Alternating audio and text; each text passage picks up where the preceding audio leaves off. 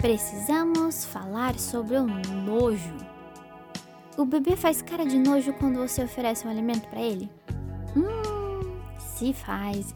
Minha querida, escute este áudio até o final e me diga o que você achou. Eu me chamo Fernanda Andrade, sou nutricionista materno-infantil e saúde da mulher com endometriose e bora lá para esse episódio sem enrolação.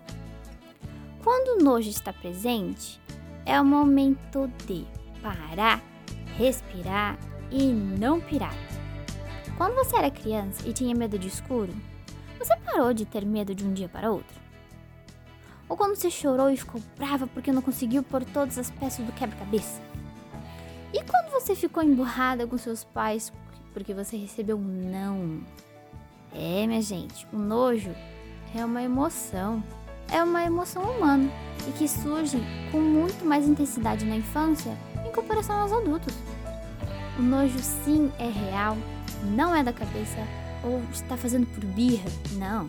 Não fale para a criança, não tenha nojo. Por quê? Por que ela não pode ter nojo? Por que ela não pode ter nojo sendo que é uma emoção como qualquer outra? A pergunta que deve ser feita é outra. Por que, que ele tem nojo deste alimento? Seria o gosto? O cheiro? A consistência? A aparência? Porque ele está cru? E se fosse cozido? E se fosse assado? Ou na forma de suco? Um bolo? Uma salada de fruta? Misturado no arroz e feijão? Será que teria essa reação de nojo? São essas perguntas que a gente tem que fazer. Lembre quando você era criança. Quais eram as suas sensações quando seus pais forçavam você a comer? ou com outra pessoa que forçava você a comer. Como que você se sentia? Você gostava? Ou lembre de algo que você tem muito nojo, qual é a sua sensação disso? Lembre disso e entenda o seu bebê também. Entendermos as reações do bebê e de qualquer outra criança, tudo muda. Muda a forma de como podemos fazer com que ele possa gostar deste alimento.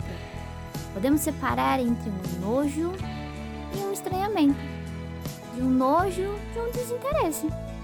Fazendo isso, os alimentos se tornam cada dia menos nojentos e passam de apenas gosto e não gosto.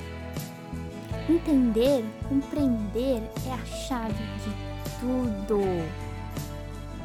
Espero ter ajudado, te fazer pensar e pensar e pensar muito nesse quesito. Lembrando que criança não é obrigada a gostar de tudo, porque tem gosto alimentar. Tem criança que gosta de coisas mais azedas, tem criança que gosta de mais doces.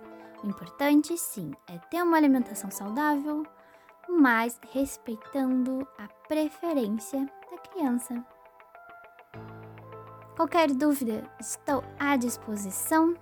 Episódios novos serão lançados todas quintas-feiras, às 12 horas da tarde.